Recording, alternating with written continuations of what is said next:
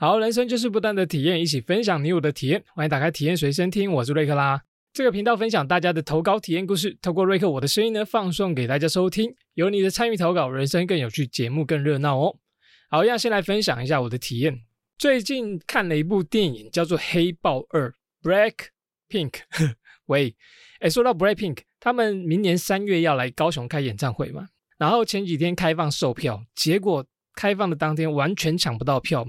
一下就卖完了，然后我看那个新闻说啊，当时大概有二十万人在上线抢票，一分钟就完售，战况激烈。到最后他说那个黄牛票啊，喊出一张票要四十万，哇，四十万也太夸张了吧，也太贵。我就在想说，真的有抢到票的人，到底那个手速啊，到底要多快？在家里抢得到吗？还是用手机应该很难抢到吧？还是要去网咖？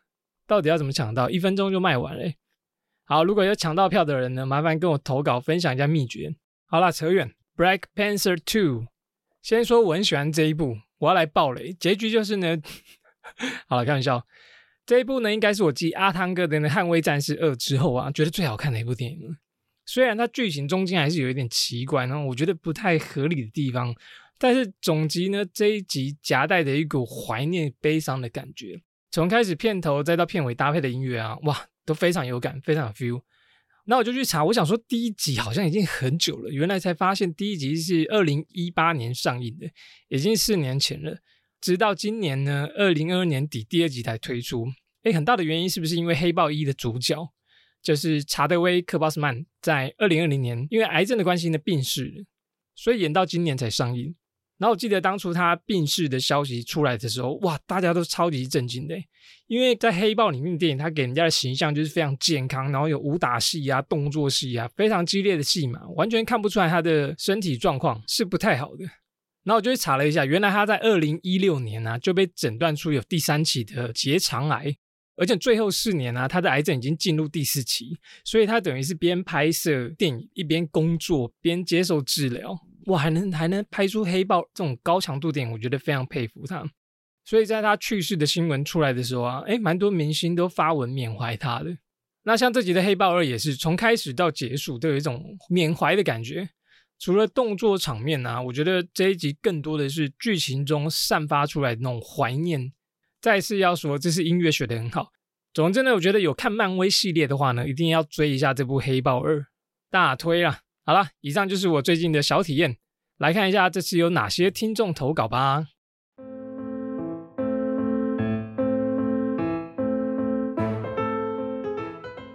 好，首先第一个投稿呢，来自于彤彤。彤彤说：“哭啊！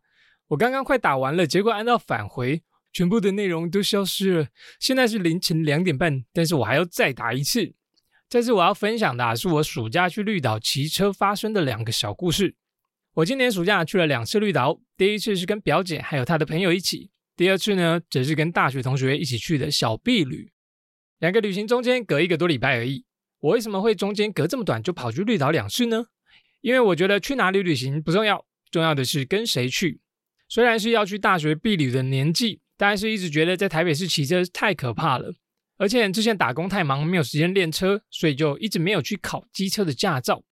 但是因为大学朋友六个人呢，只有两个人有机车驾照，势必的呢还要有一个人有机车驾照才可以载人，我就答应 夸胡被迫 去考驾照。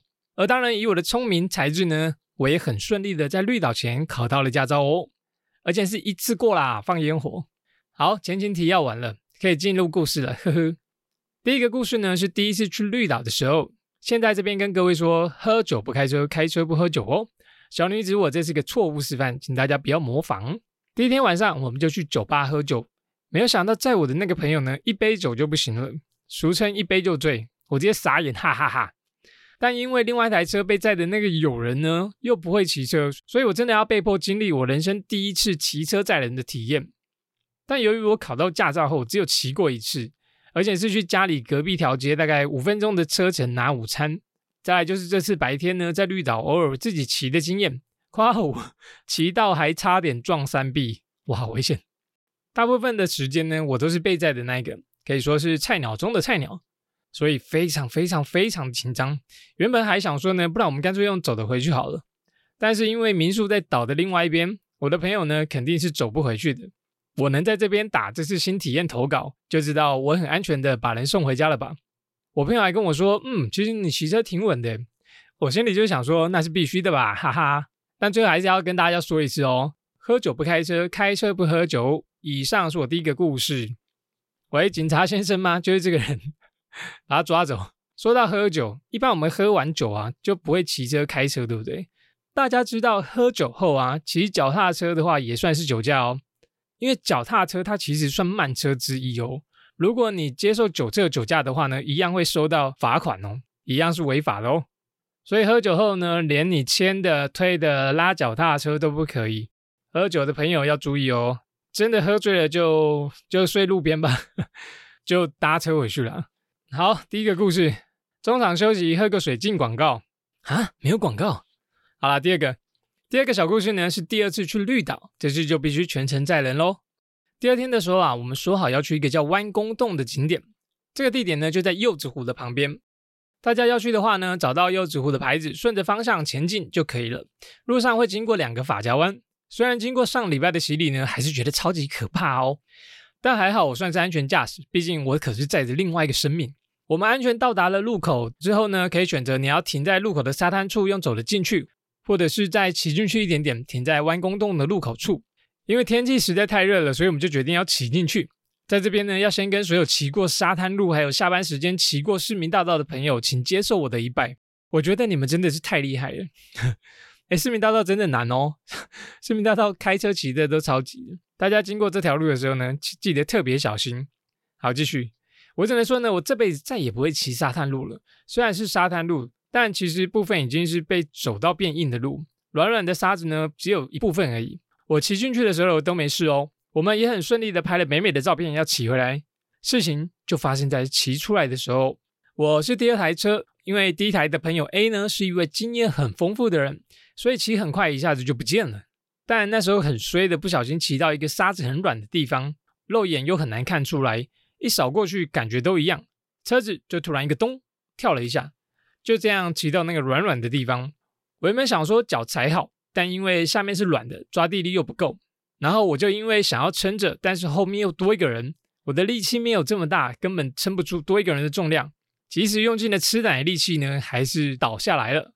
骑在我后面的伙伴说，他们看到我啊，是用很缓慢的速度往左边倒。当下我就马上把车子熄火，把压在我身上的车子推开，马上去问我在的人他有没有受伤。我自己是觉得我好像没怎么样。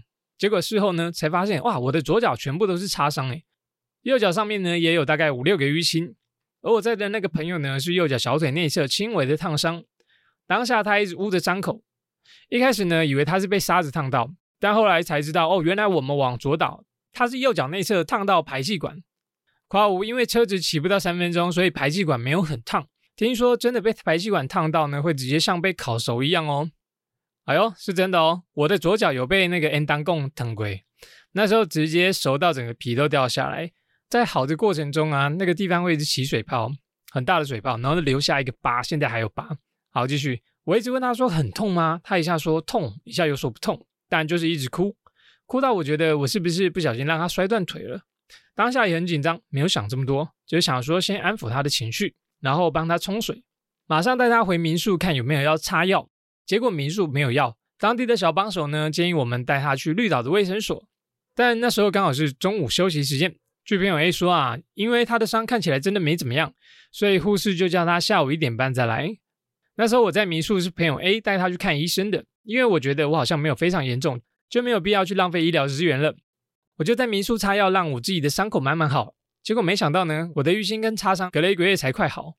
事后啊，因为我觉得毕竟车子是我骑的。我自己的内心过不去，就有给那个烫到的朋友一小笔钱，也以为故事到这边应该就结束。结果到上个礼拜啊，A 跟其他的伙伴讨论到这件事的时候呢，才发现被烫到的那个朋友跟他说，事情的经过跟事实不太一样，导致于我现在跟那个被烫伤的朋友呢关系非常尴尬，也没有想到他说的话会这样不一样。像是明明第一时间呢是我去关心他，其他人也都在，结果被他说成是他在关心我，但事实上呢，他是一直在哭的。或是因为手指头长度的轻微烫伤，他一直去看医生，还申请了意外险，还有学校的平安险，然后好像次数多了点，以上呢都是其他伙伴跟我说的，还有其他的，但就是属于道德上的问题。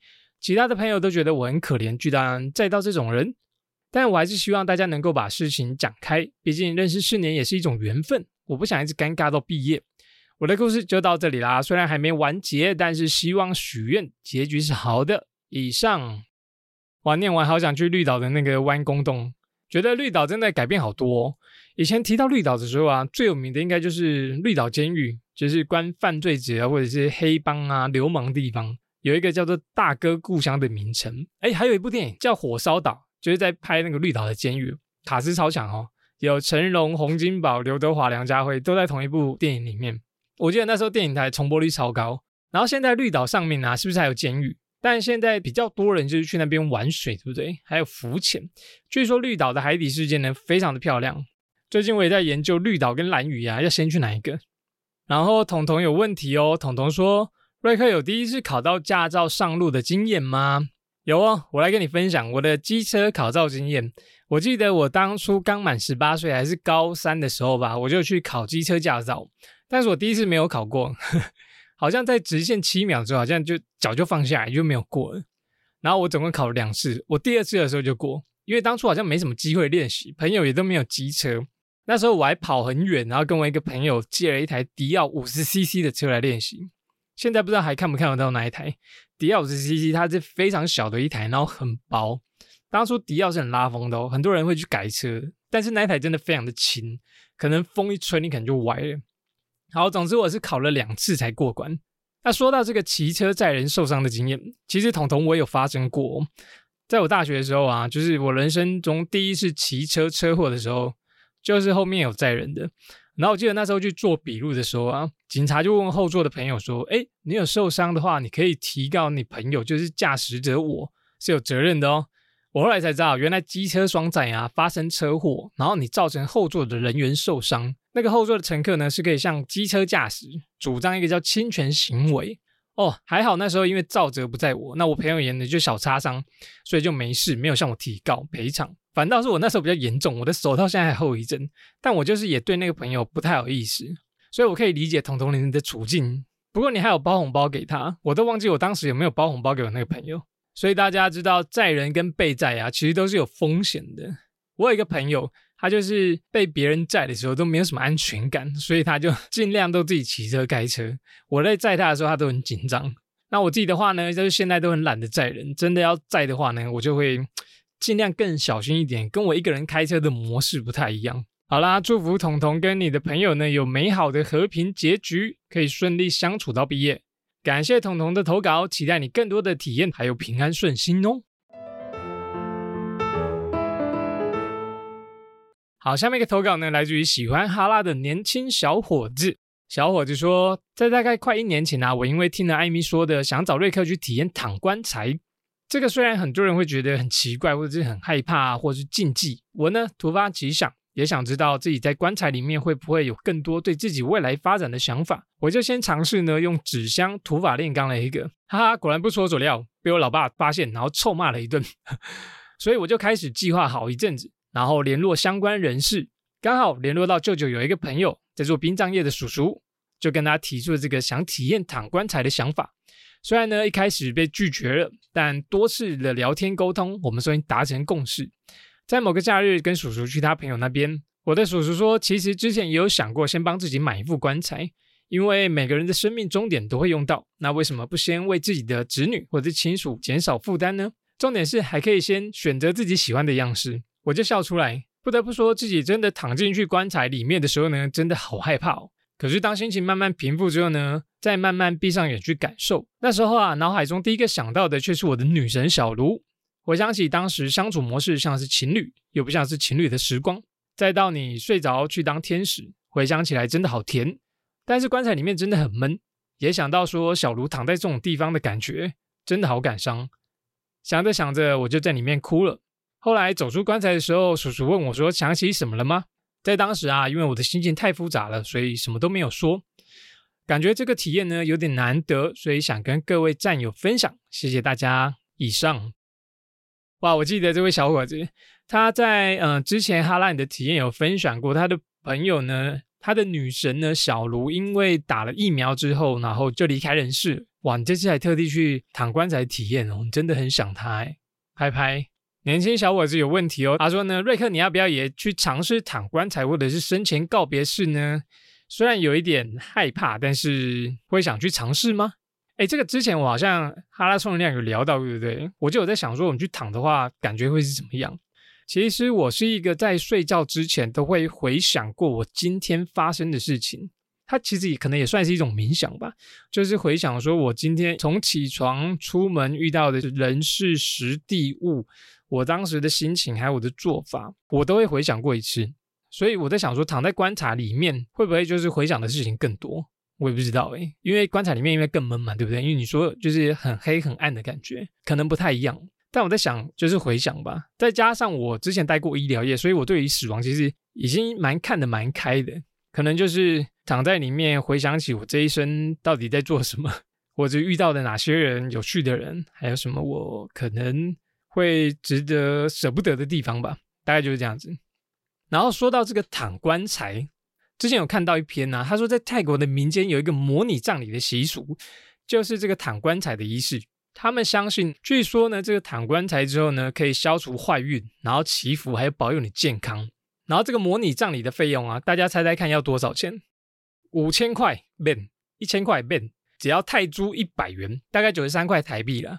那这个费用呢，包括有蜡烛、鲜花，还有一些服装。他说，在这个仪式当中啊，参加的人要拿着花躺进棺材里面，然后身上盖一块布，之后呢，头要转换方向，代表你重生了。同时呢，那个僧侣也会在旁边念经啊，主持这个躺棺材的过程，好像蛮酷的哈。而且据说啊，这几年因为疫情的关系，导致很多人压力很大。这个模拟葬礼躺棺材，躺棺材这个很难发音啊，躺棺材的生意非常的好啊。所以这个主持仪式的真理就说啊，虽然这个模拟葬礼啊，在网络上有收到一些批评，但他认为呢，思考死亡，这是我们知道死亡是什么是非常重要的一件事。他觉得能提醒人啊，生命终有一天会结束，所以必须更谨慎的过生活。哎，我觉得讲的蛮好的。好，大家有兴趣的话呢，可以去泰国体验一下。真的有人会有兴趣吗？好，以上感谢年轻小伙子的投稿。祝福你平安健康，事事顺心，期待你的下次体验投稿哦。好，在下面一个体验投稿呢，来自于 YJ。YJ 说啊，追爱之旅不是连续剧，但是是人生的一部分。我会跟他认识呢，是因为 YouTube 首页的推荐影片，我就点进去看，后来就加了他的 IG，然后聊了相关投资的事情跟一些废话。疫情期间呢，就这样断断续续聊了一年半，也越来越喜欢上他。所以在今年出国开放之后啊，我就跟自己说，可以透过这样的旅程去面对他了。不管跟他见面的结果会怎么样，至少我有试着去找出答案。到那边之后，我们看到了彼此，也一起相处了几天，其实都感觉蛮自然的。彼此呢都没有什么矜持或者是一些虚假。也因为我们没有什么时间，我就跟他说，我必须啊在短时间让你知道我的想法，也让你认识我。然后我也跟他说。如果你不喜欢我，请你一定要直接的跟我说，不要让我有希望。而如果你不喜欢这个人的话呢，面对任何的对象，你都应该如此，否则你就是在糟蹋别人的时间。我就这样跟他说。后来呢，我们就相拥入睡，晚上呢也会手牵手的一起吃饭。他是一个感情极为被动，右脑也不发达，跟很爱自己的人，因此平常他的一些习惯，我相信大部分的人呢都会生气或者是沮丧。你以为的基本他都不会做。我跟他说，只有怪人才适合跟你在一起，因为你真的超奇怪。而我呢，就是那个怪人。他网络的人气跟形象让大众觉得他很完美，可是私底下他呢，其实都比谁懒还要宅，甚至呢还很被动，也没有同理心。可是我呢，就是很喜欢他完美表现下的不完美。当我们谈到更进一步的阶段，我就在他面前销售一种产品，叫做远距离，远距离，叫做远距离恋爱。他听完之后呢，就和我说，突然很心动这种模式。可是我的内心啊，隐约觉得他对于事业可能有胆量探索未知，但面对感情呢，他不会。所以在这之中呢，我都非常直来直往，感受呢，我都直接跟他说。而没想到，在我离开时候呢，他做了他平常不会做的表达，也有可能是因面对离别，他才会有这样的改变。后来呢，我就给他时间考虑。在我回国后的几天啊，他告诉我，他其实呢，现阶段不知道要什么。这个答案呢，其实在我的预料之内哦。因为他的年纪啊正值在冲刺事业跟自己经济打下程度的时段。而以往的对话，我确实也看得出来，他对于选择呢，都会说出一个自己都不太确定的答案。即使呢是选个颜色，或者是旅行的地点，一些小事。但我想说的是，人生不是偶像剧，那发生任何事情呢，我们就去面对，对得起自己的感情，勇敢追求，这和事业是一样的。不管是时机判断，目前能力三者符合，也就是你发展机会。我跟他说，这个是好事，你至少需要好好开始思考自己要的是什么。那其他的细节呢，我就不写了。我也不想批判他的人，或者是分析什么。至少我喜欢表达了，我希望他好，所以我支持他。至于他的回应呢，那就是他自己的权利跟他自己的想法。那此趟见到他的旅程呢，我把灵感跟情绪放在画画上面。当我完成的时候呢，也算把这个章节做个段落了。有时候不是得让对方付出什么，而是你可以从他身上获得什么。自己付出就是表现自己。作为付出者或接受者，我选择当前者，因为这才是经验一个体验，一个又一个的故事。正常人呢，听完一定说：“哇，这个人应该是渣男吧？”但我相处过后呢，看得出来他是真的这种被动、迟钝、又脑又不发达、又爱自己的死德性。所以啊，我很喜欢他这种反差的不完美。总之呢，这些我写的可能不太完整，但大概就这样啦。以上，哇，这是个远距离恋爱的故事吗？听起来好神奇哦。好像原本是呃粉丝，然后后来跟那个创作者发展出一段恋情，而且还是远距离搭飞机去找他，然后还有联络，哇，太强了！怎么可以这样子？这也算是一种缘分吧。但那种创作者不会都会有很多的很多的人想跟他讨好吗？就是他竟然会联络你，我觉得也是蛮厉害的。